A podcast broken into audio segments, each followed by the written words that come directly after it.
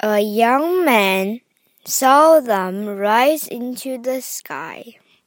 He was a street performer. He rode a unicycle. He juggled balls and fairy torches. 一个年轻人看着双子塔高耸入云，他是一个街头表演者。 可以一边骑着独轮车，一边玩着抛球或抛火把的游戏。But most of all, he loved to walk and dance. On a rope he tied between two trees.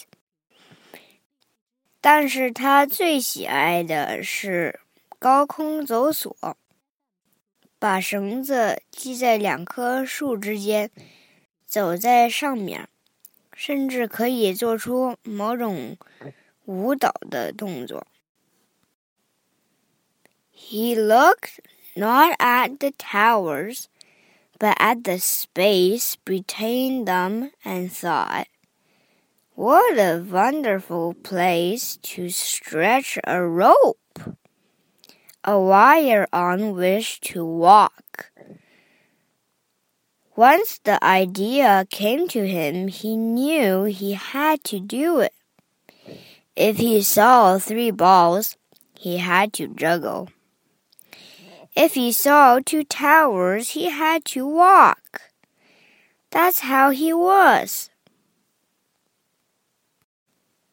这位年轻人不是看着双子塔 而是两者之间的空间。他想着，这里多么适合弄一个绳索，在上面行走啊！只要想到一个主意，他就想必须执行。如果有三个球，他就想着变戏法；如果前面有高塔，他就想到上面搭上条绳索，上去走走。没办法，天生如此。Hadn't he danced on wire between the steeples of Notre Dame Cathedral above his amazed home city, Paris? Why not there, between these towers? 难道自己没有在巴黎圣母院？ 在尖塔上进行高空走索，就在他的家乡，为什么不试试呢？就在这两座尖塔之间。